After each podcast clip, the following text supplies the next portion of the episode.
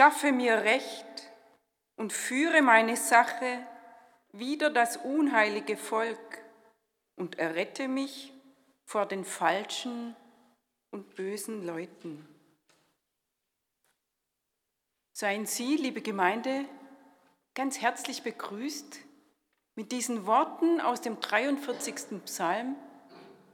Diese Worte geben auch dem Sonntag heute ihren Namen, seinen Namen, und zwar Schaffe mir Recht, Judika.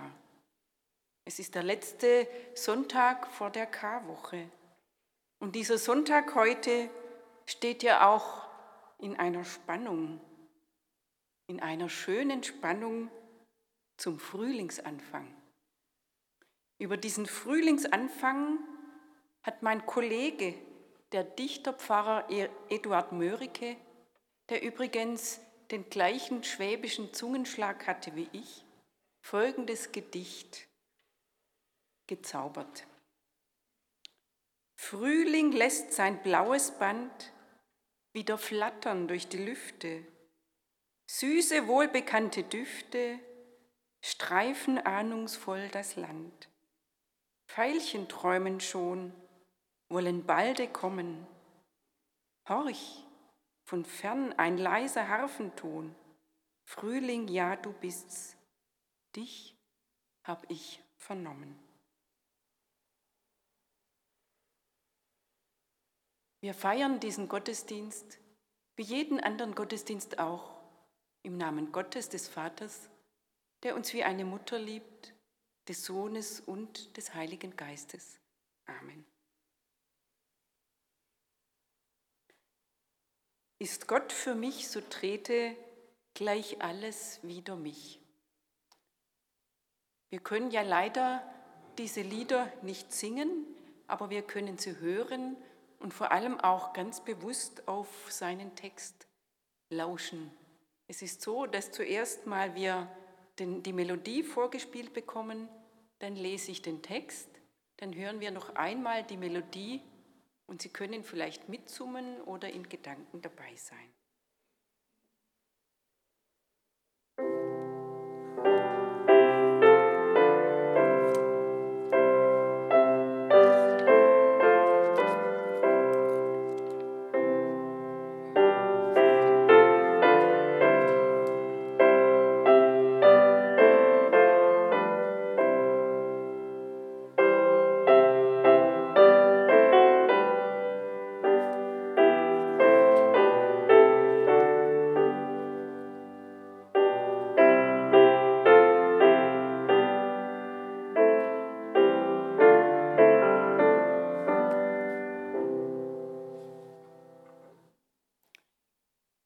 Gott für mich, so trete gleich alles wider mich.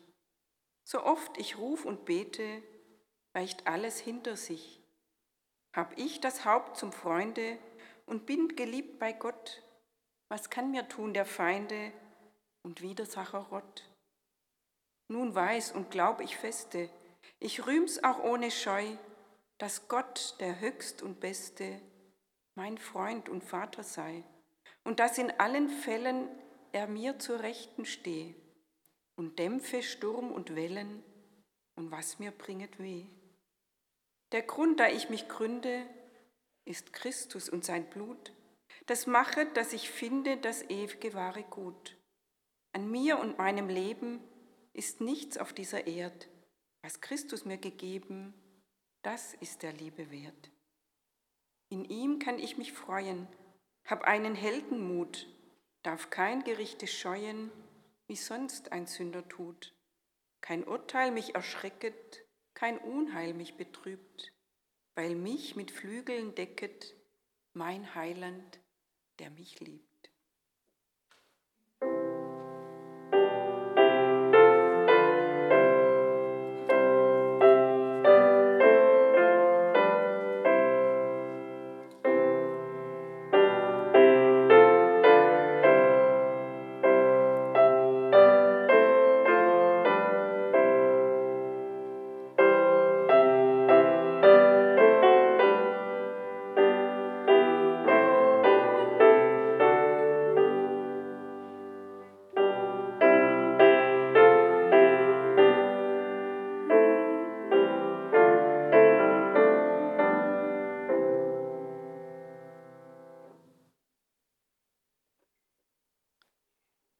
Beten. Dein Auge sieht die Unansehnlichen, deine Hand berührt die Unberührbaren, dein Atem belebt die Unbelebten, dein Arm birgt die Verlassenen, deine Stimme ruft die Verlorenen, deine Gedanken sind bei den Vergessenen. Wie solltest du nicht hier bei uns sein? Wir glauben dich in unserer Mitte, Gott.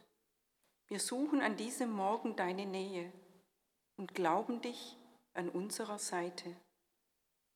Wir hören in dieser Stunde deinen Ruf, Gott, und glauben dich auf unserem Weg. Die Zeit zwischen gestern und morgen leben wir im Vertrauen auf dich, Gott. Wir glauben uns in deiner Hand geborgen. Und wir beten weiter in der Stille und bringen vor Gott, was uns besonders beschäftigt und bewegt.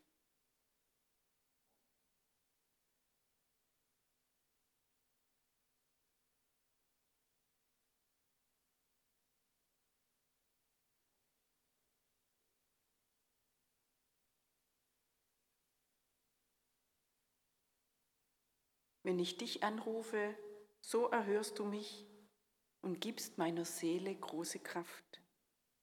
Amen.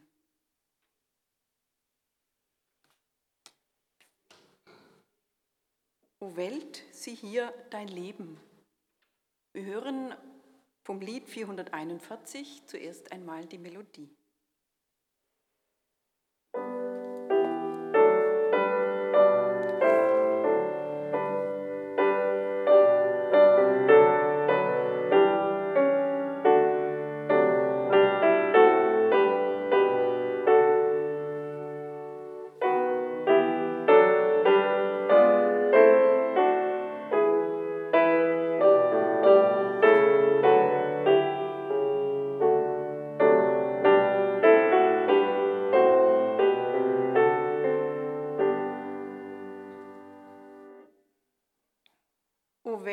Hier dein Leben, am Stamm des Kreuzes schweben, dein Heil sinkt in den Tod.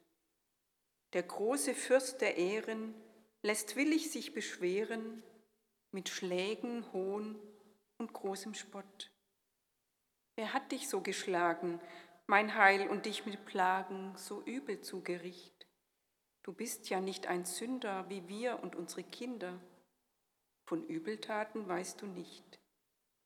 Ich, ich und meine Sünden, die sich wie Körnlein finden des Sandes an dem Meer, die haben dir erreget das Elend, das dich schläget, und deiner schweren Martern her. Ich will daraus studieren, wie ich mein Herz soll zieren mit stillem, sanften Mut, und wie ich die so lieben, die mich doch sehr betrüben mit Werken so die Bosheit tut. Wenn böse Zungen stechen, mir Ehr und Namen brechen, so will ich zähmen mich. Das Unrecht will ich dulden, dem Nächsten seine Schulden verzeihen gern und williglich.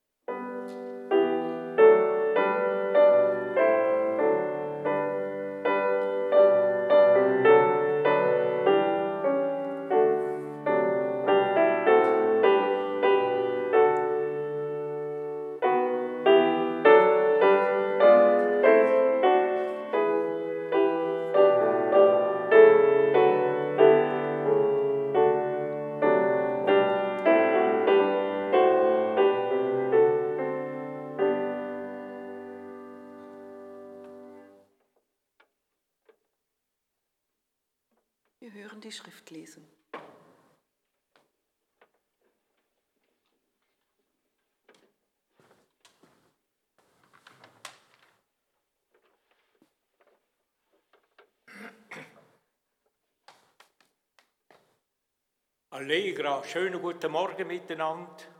Wie es Frau Pfarrer gesagt hat, Frühlingsanfang bei dem Aprilwetter. Ich darf Ihnen aus Hiob vorlesen, aus der Zwingli-Bibel, die ich vor vielen Jahren als Konfirmand bekommen habe.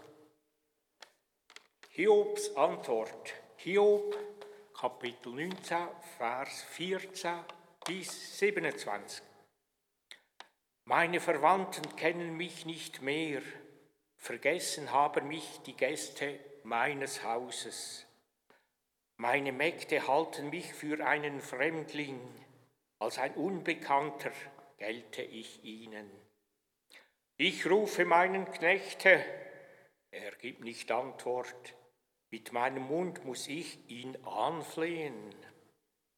Ein Atem war zuwider meinem Weibe und mein Geruch den Kindern meines Leibes. Ja, auch die Buben fragten mich, will ich aufstehen, so höhnen sie mich. Mich verabscheuen alle meinen Vertrauten, und die ich lieb hatte, kehren sich wider mich.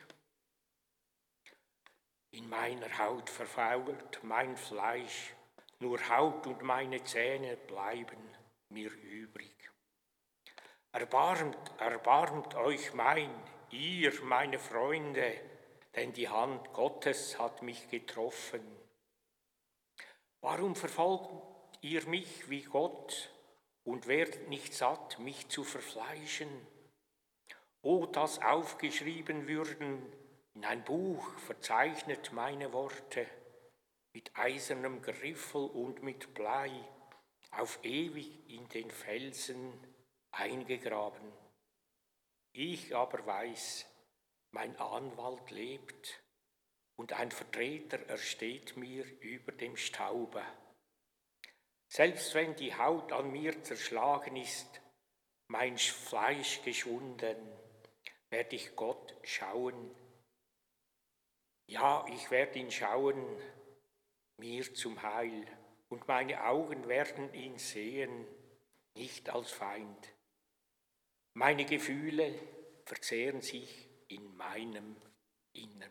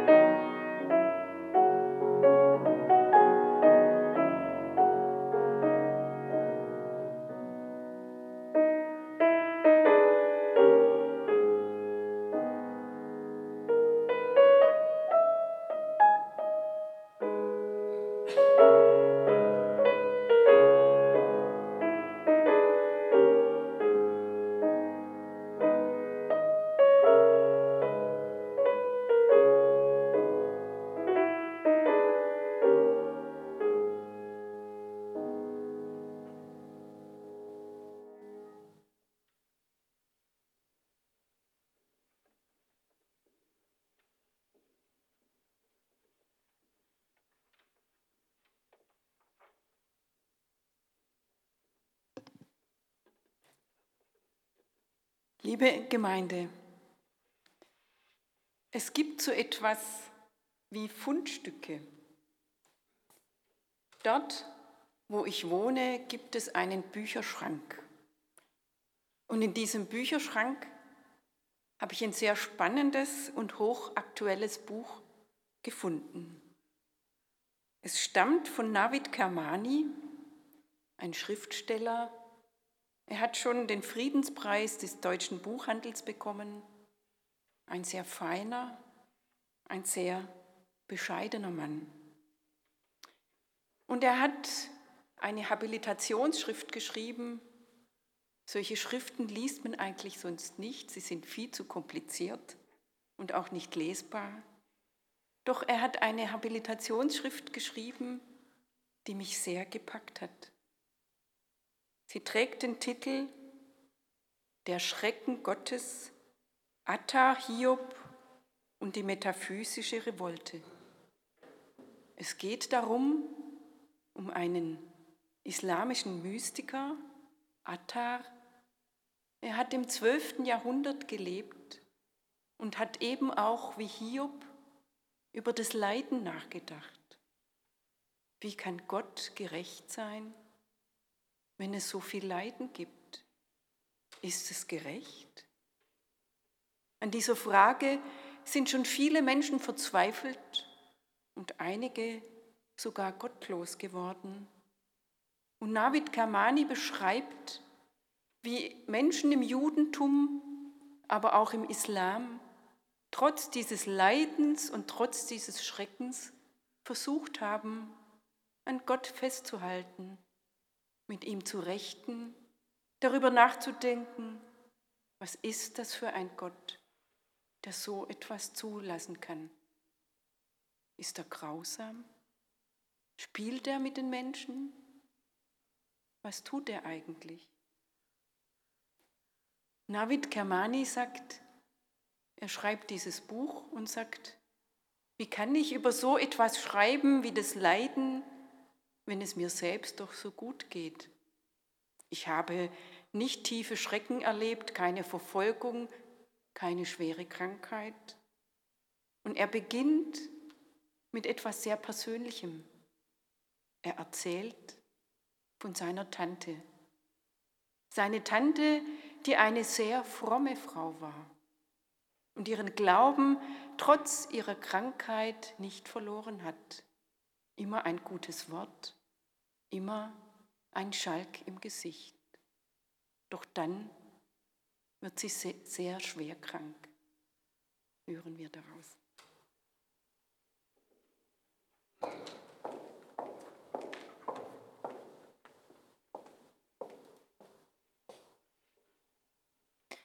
Massoud hatte mich vorgewarnt, dass ihr ganzer Körper vom Ausschlag wund sei und offenbar schrecklich jucke.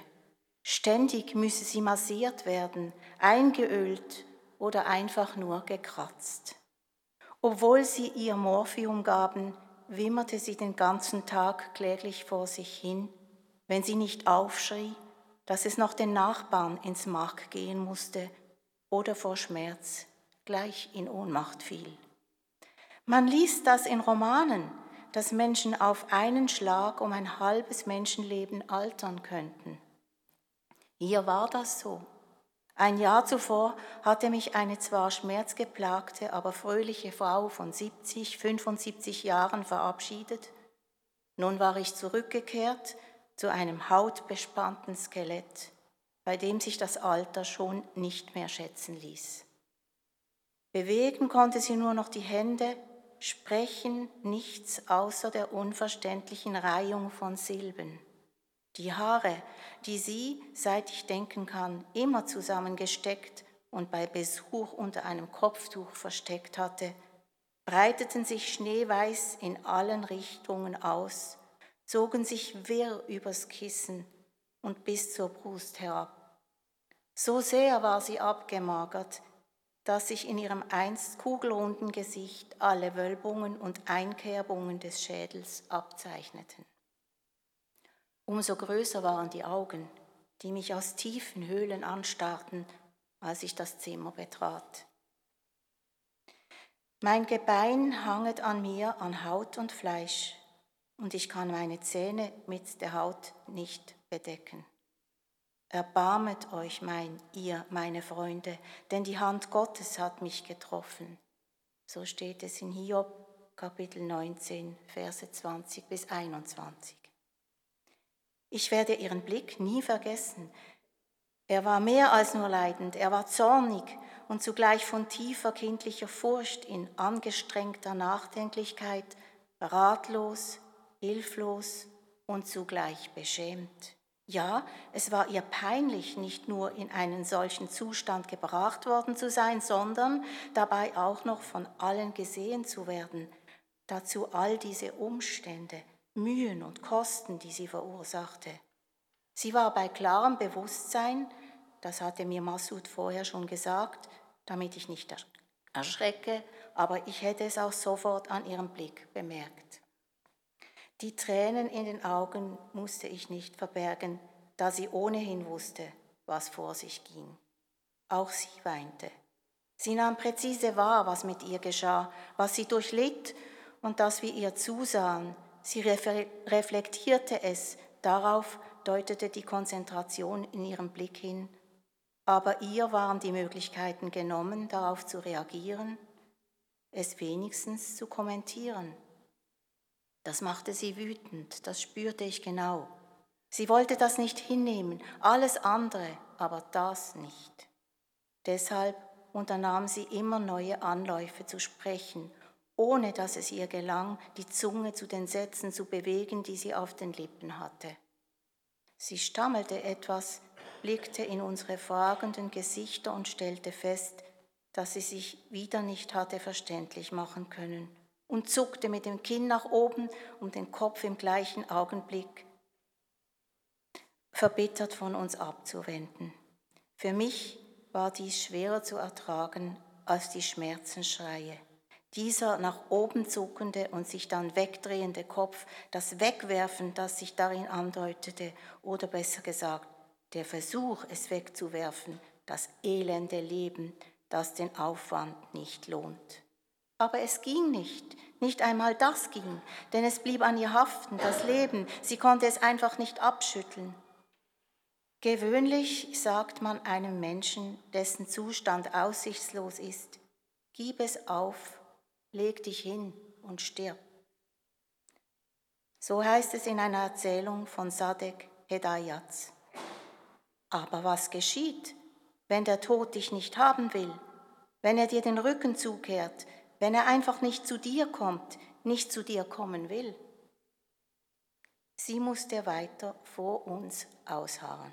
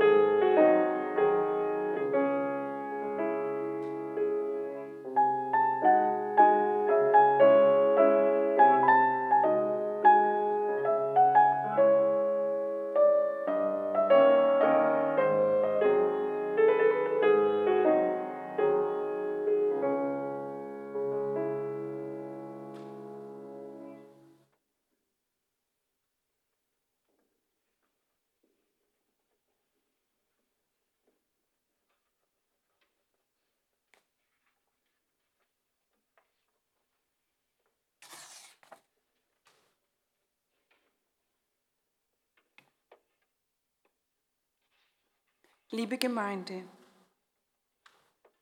behütet, geborgen, getröstet, von guten Mächten wunderbar geborgen.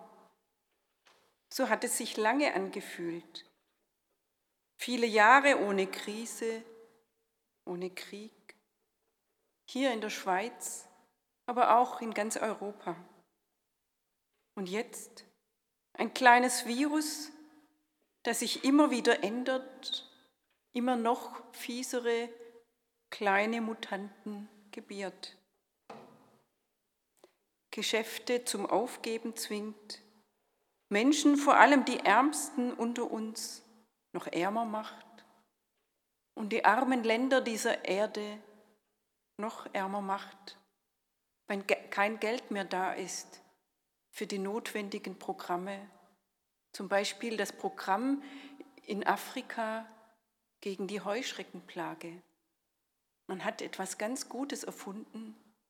Man kann diese Heuschrecken so impfen oder neue so züchten, dass sie später unfruchtbar werden. Doch kein Geld mehr ist da. Alles Geld wird in die Impfkampagnen und das Impfen gesteckt. Und die Länder der ersten Welt haben kein Geld, sagen sie. Ist Gott gerecht? Schafft er Gerechtigkeit? Sollte das Übel nicht auf der Erde ganz gleich verteilt werden, wie auch der Wohlstand? Gott, schaffe mir Recht und führe meine Sache wieder das unheilige Volk und errette mich von den falschen und bösen Leuten. So haben wir es im Eingangswort aus dem Psalm gehört. Schaffe mir Gerechtigkeit. Hiob findet Sprache. Ich kann nicht klagen, hört man ja oft, wenn man Menschen fragt, wie geht es euch?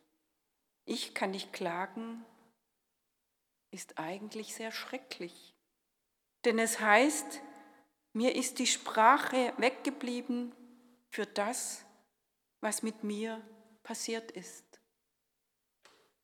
Und wir haben es vorhin gehört in dieser sehr eindrücklichen Lesung aus dem Buch von Navid Kermani die Tante, die nichts mehr sagen kann, schreit und einige unverständliche Worte hervorbringt und wütend ist. Wütend darauf, dass sie keine Sprache hat. Wütend darauf, dass es ihr so geht. Wütend vielleicht auch auf ihren Gott. Sie kann nicht so sprechen wie Hiob. Wir haben es vorher gehört wie es ihm geht. Ich bin aussätzig, wie aussätzig geworden. Die Freunde, die Familie schauen mich nicht mehr richtig an. Ich bin ein Fremder für sie geworden und auch die anderen sind mir fremd geworden. Sieh mich an, seht mich an, so geht es mir. Und es ist gewaltig, welche Sprache Hiob findet, für sein Leid, immer genauer, immer anklagender. Es gibt ein Gebet um Tränen, um Sprache für das Leid. Davon hat die, Dor die Theologin Dorothee Sölle erzählt.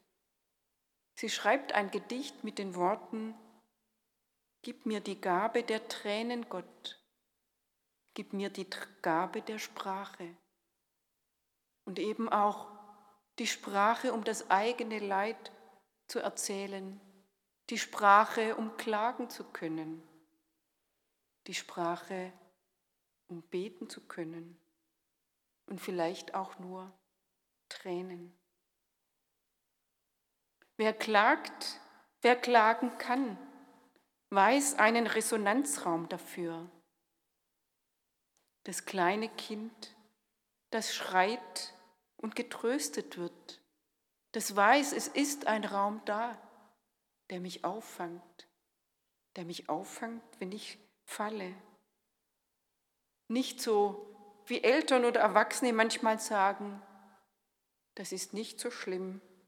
Ich habe dir ja gesagt, das sollst du nicht machen, sondern eher, das muss schlimm sein für dich. Ich höre deine Klagen, ich sehe deine Tränen.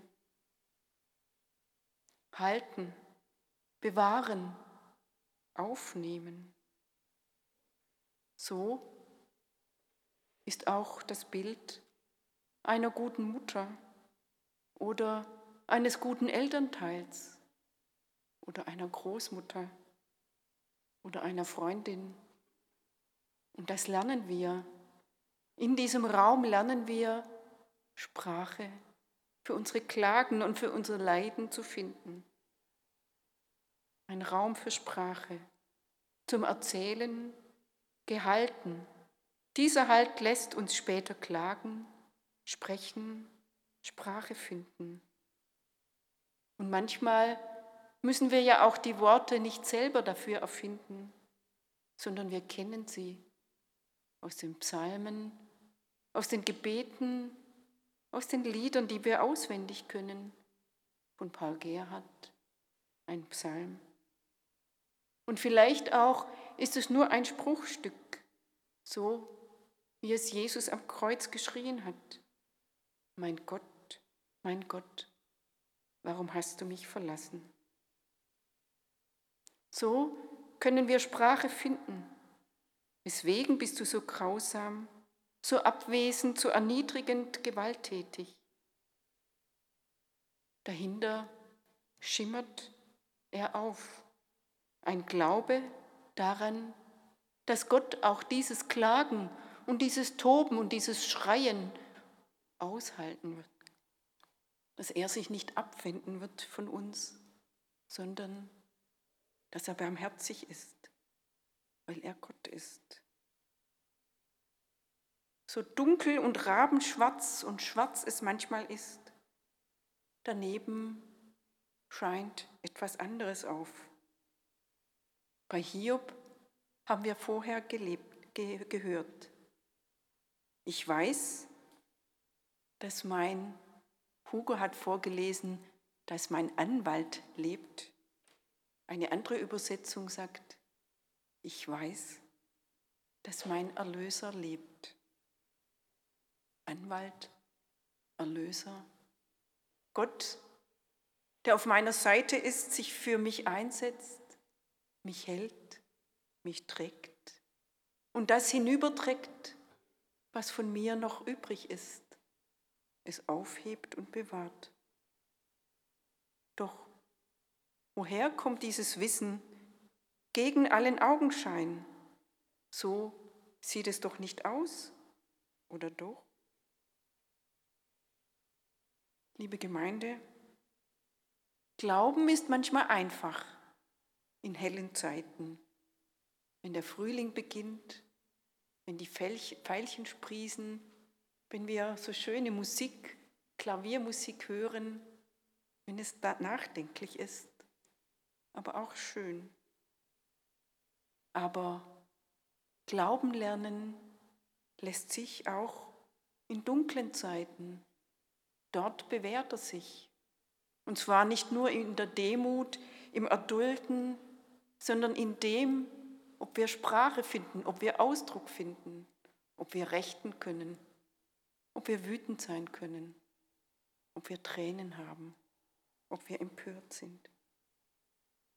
Es ist die Erfahrung, von der wir dann leben, getröstet, gehalten, umgeben zu sein und das ist es in tiefster Form, der Glaube. Wir haben vorher aus dem Anfang von Kermanis Buch gehört. Ich möchte noch aus dem Schluss vorlesen, wie es der Tante weiter ergangen ist. Das Wunder ihrer letzten Lebenswochen war, dass sie, deren Fähigkeit, sich zu artikulieren, aufs Stöhnen, Weinen, Schreien und die dreisilbigen Anrufungen Gottes sich beschränkte, gelegentlich ganze Verse aus einem Gebet oder dem Koran aufsagte. Das tat sie selbst dann noch, als ihr Bewusstsein sich schon eingetrübt hatte. Das Ey Hoda oder Hodaya konnte ich mir noch erklären. Es war kaum mehr als ein Seufzen, noch dazu gelallt, dass wir es halb erahnen mussten. Aber wie ihre Zunge, über die sie doch keine Macht mehr besaß, aus ihrer wortlosen Dämmerung heraus es immer wieder schaffte, arabische Zungenbrecher aufzusagen, das war weil nicht mit ihrer, nur mit höherer Gewalt zu erklären. Oft war es nicht, dass es geschah, wenige Male nur habe ich es erlebt. Aber es waren jeweils mehrere vollständige Sätze, persisch oder arabisch. Und jedes Mal, wenn sie es vollbracht hatte, entspannten sich ihre Züge für einen Augenblick. Sie fand Erleichterung. Man kann sagen, das ist nicht viel. Dabei war es alles, was ihr geblieben war, auf Gott zu beharren und damit auf der Hoffnung, dass jener, der alles geschaffen hat, auch die Macht haben könnte, alles zu nichts zu machen.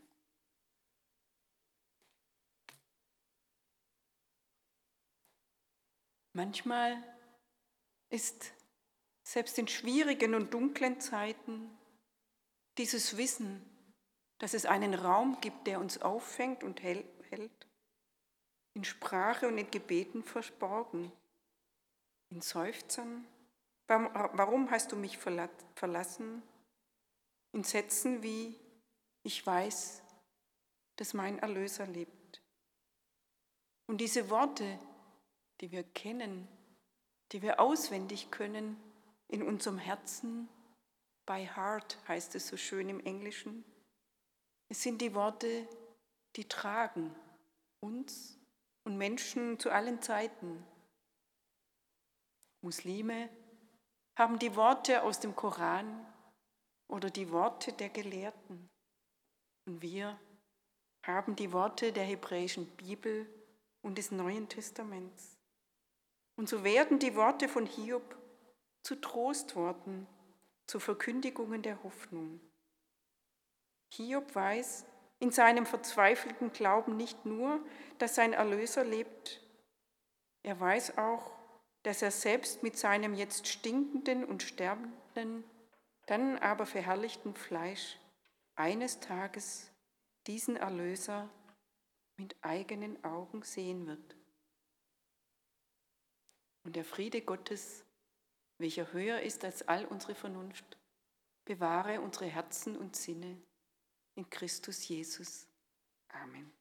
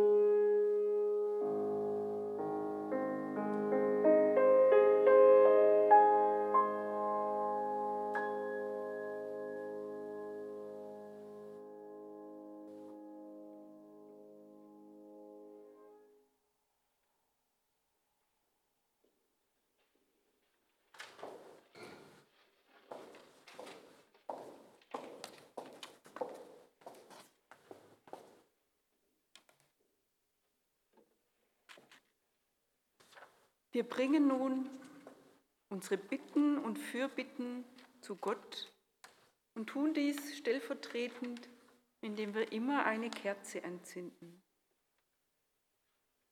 Wir bitten für die Menschen, die wir lieben, unsere Mütter und Väter, unsere Großeltern, unsere Partner, unsere Kinder und Enkel, unsere Freunde und Freundinnen nah und fern. Für sie brennt dieses Licht.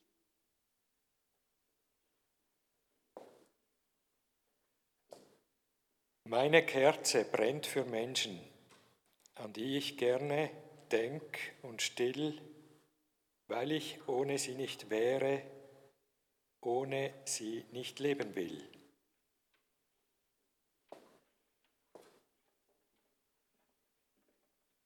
Wir beten für die Alleinstehenden, für die Isolierten, für die Menschen auf der Straße.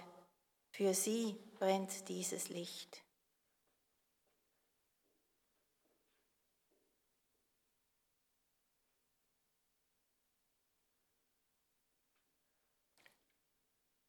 Meine Kerze brennt für Menschen, an die vielleicht kein anderer denkt und die sich verlassen fühlen, keiner ihnen Nähe schenkt. Wir beten für die Flüchtenden, für die Menschen im Krieg, für die Hungernden und Kranken auf der ganzen Erde. Für sie brennt dieses Licht.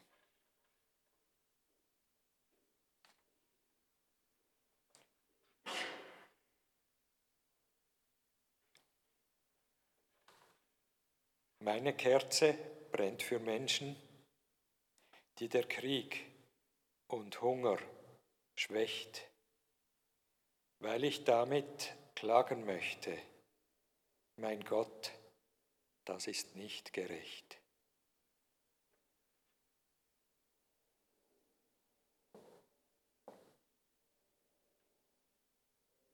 Wir bitten für die Kranken und die, die ihnen beistehen und helfen, für die Ärztinnen und Krankenpfleger, für die Mediziner und Forscher, für die Menschen, die die politische Verantwortung tragen in dieser Zeit, für alle, die dafür sorgen, dass das Leben weitergeht.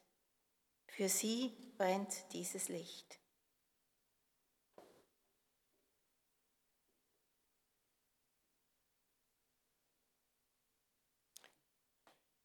Meine Kerze brennt für Menschen dort, wo die Verzweiflung wohnt, weil ich ihnen herzlich wünsche, dass mein Gott sie reich belohnt.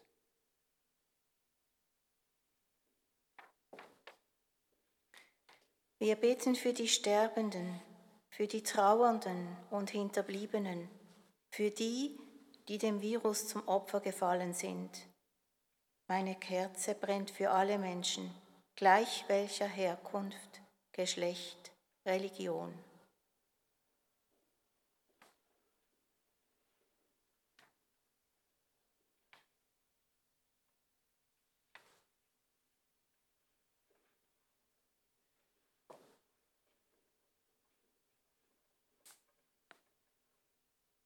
Meine Kerze brennt für Menschen, die bereits gestorben sind und nun neu geboren werden in Gottes Reich als Gottes Kind.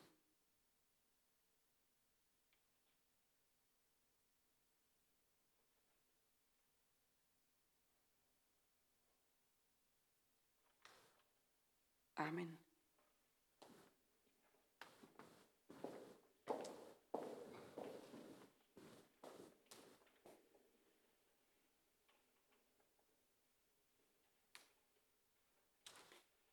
Wir tun nun etwas Mutiges. So habe ich es gehört. Es ist mutig, Abendmahl zu feiern in diesen Zeiten, doch ich denke, wir können es wagen und Sie sind auch frei dazu, es zu wagen oder nicht. Wenn Sie es nicht wagen, heißt es nicht, dass Sie nicht mutig sind. Es kann beides mutig sein. Wir feiern das Abendmahl so wandelnd, dass Sie es äh, zuerst mal Brot von mir bekommen, und zwar nicht so ausgeteilt, sondern in Schälchen. Sie können es so nehmen, mit Abstand geht es sicher. Und auf der anderen Seite bekommen Sie kleine Kelche mit Traubensaft und Wein. Elisabeth bietet den Traubensaft an und Peter den Wein. Fühlen Sie sich frei, das zu nehmen und das zu tun, was Ihnen entspricht. Und am Schluss empfangen wir dann vom Team auch noch das Abendmahl. Korn, das in die Erde. Wir hören das Vorspiel zum Lied Nummer 456.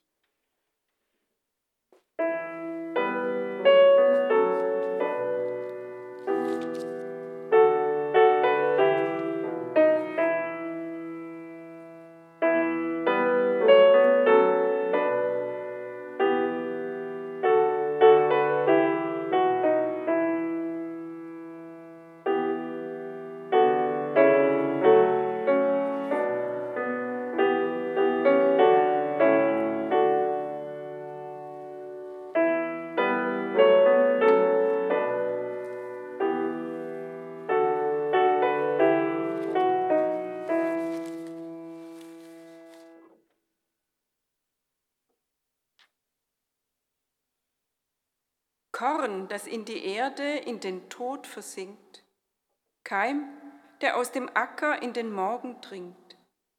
Liebe lebt auf, die längst erstorben schien, Liebe wächst wie Weizen und ihr Halm ist grün. Über Gottes Liebe brach die Welt den Stab, wälzte ihren Felsen vor der Liebe Grab. Jesus ist tot, wie sollte er noch fliehen? Liebe wächst wie Weizen und ihr Halm ist grün. Im Gestein verloren Gottes Samenkorn, unser Herz gefangen in Gestrüpp und Dorn, hin ging die Nacht, der dritte Tag erschien, Liebe wächst wie Weizen und ihr Halm ist grün.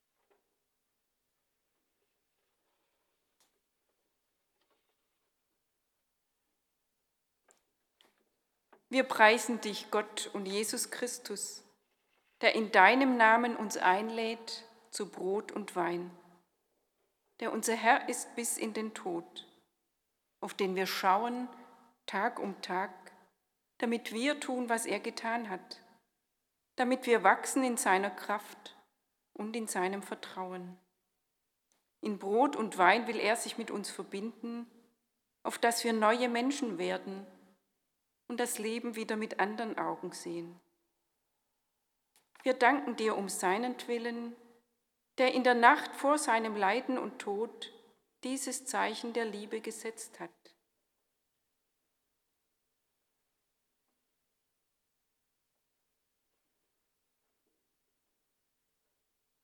Der unser Brot in seine Hände nahm, es brach und den Seinen austeilte mit diesen Worten, nehmt, esst, das ist mein Leib für euch gegeben, tut dies zu meinem Gedächtnis.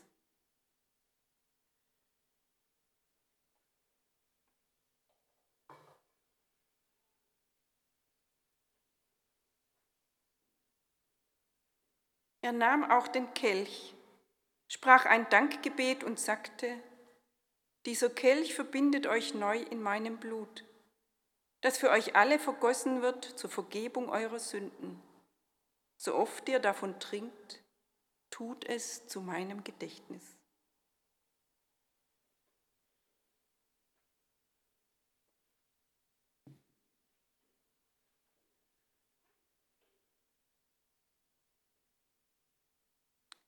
Gemeinsam beten wir das Gebet, das uns Jesus Christus gelehrt hat, das unser Vater.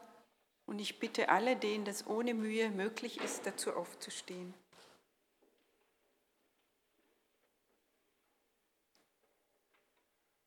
Unser Vater im Himmel, geheiligt werde dein Name, dein Reich komme, dein Wille geschehe, wie im Himmel so auf Erden.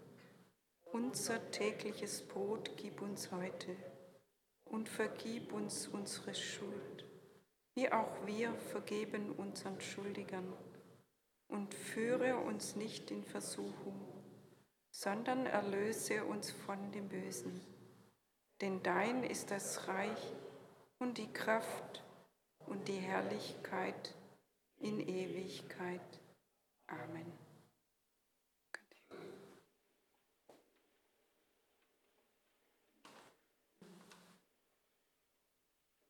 Nun kommt, denn es ist alles bereit. Seht und schmeckt, wie freundlich Gott ist.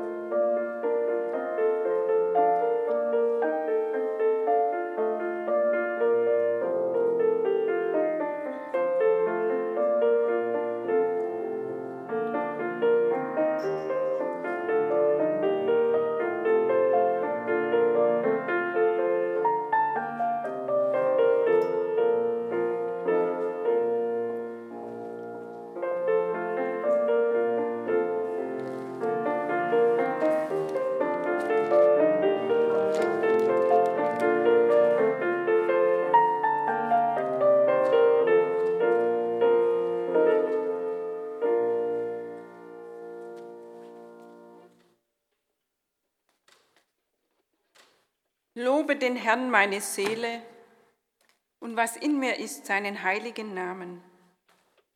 Lobe den Herrn meine Seele und vergiss nicht, was er dir Gutes getan hat, der dir alle deine Sünden vergibt und heilet alle deine Gebrechen, der dein Leben krönet mit Gnade und Barmherzigkeit.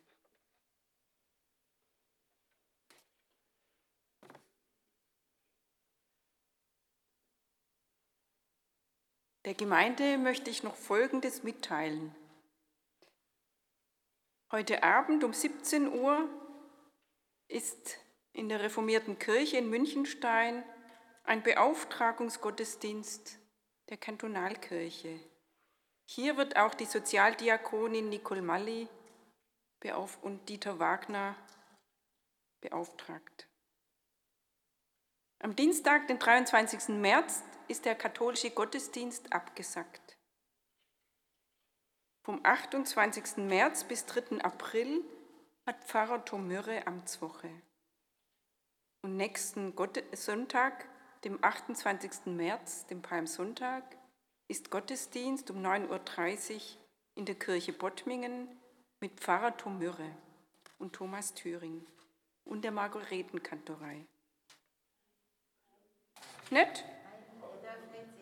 Okay, danke. Ist immer wichtig, wenn informierte Leute hier sind. Sonst sage ich was Falsches. So. Die Kollekte von Sonntag, dem 14. März, ergab 140 Franken zugunsten von Brot für alle und Gassenküche. Die Kollekte für diesen Sonntag ist zugunsten von Aliena. Es ist eine Beratungsstelle für Frauen im Sexgewerbe in Basel. Alena berät Frauen bei gesundheitlichen, psychosozialen oder sozialen Problemen. Sie begleitet Frauen bei gesundheitlichen Problemen, zum Beispiel zu Ärzten oder Psychologinnen oder wenn sie von Gewalt betroffen sind, zur Opferberatungsstelle. Und Aliena ermöglicht Frauen auch die Rückkehr in ihr Herkunftsland und begleitet sie beim Ausstieg aus der Prostitution. Sie unterstützen diese wichtige Aufgabe mit ihrer Kollekte. Gesegnet seien Geber, Geberinnen und ihre Gaben.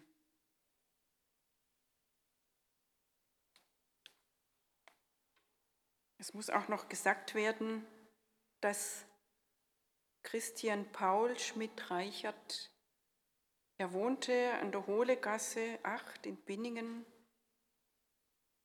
im 83. Lebensjahr gestorben ist und kirchlich bestattet wurde. Wir beten für all die Angehörigen und für ihn gilt das Lied und die Strophe von Jochen Klepper. Nun darfst du in ihm leben und bist nie mehr allein, darfst in ihm atmen, weben und immer bei ihm sein den keiner je gesehen noch künftig sehen kann, will dir zur Seite gehen und führt dich Himmel an. Amen. Jetzt muss ich noch mein großes Dank aussprechen an all die Beteiligten hier im Gottesdienst, an Priska, an Thomas, an Hugo, an Peter, an Elisabeth, und den Glöckner, da weiß ich den Vornamen nicht. Genau, an Hans-Peter. Es ist oder es war eine Premiere für mich, das erste Mal in der Paradieskirche, aber wunderschön. Ich bin gerne hier zu Gast. Vielen Dank auch Ihnen allen. Vor dem Segen singen wir noch das Lied Bewahre uns Gott, behüte uns Gott. Wir singen es nicht, sondern wir hören es. Erst eine Strophe und dann lese ich es vor und dann spielt das Klavier noch zwei Strophen und ich finde es eben schön, weil es ist im Dreivierteltakt und wer mag, kann sogar mitschwingen, innerlich oder vielleicht sogar äußerlich. Singen dürfen wir ja nicht.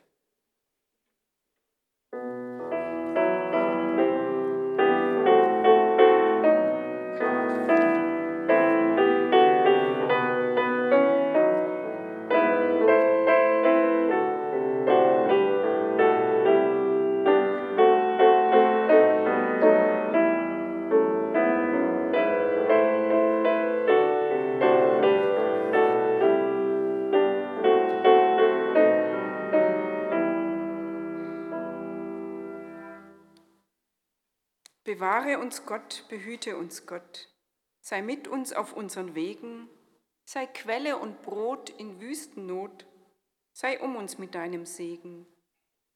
Bewahre uns Gott, behüte uns Gott, sei mit uns in allem Leiden, voll Wärme und Licht dein Angesicht, sei nahe in schweren Zeiten. Voll Wärme und Licht dein Angesicht, sei nahe in schweren Zeiten.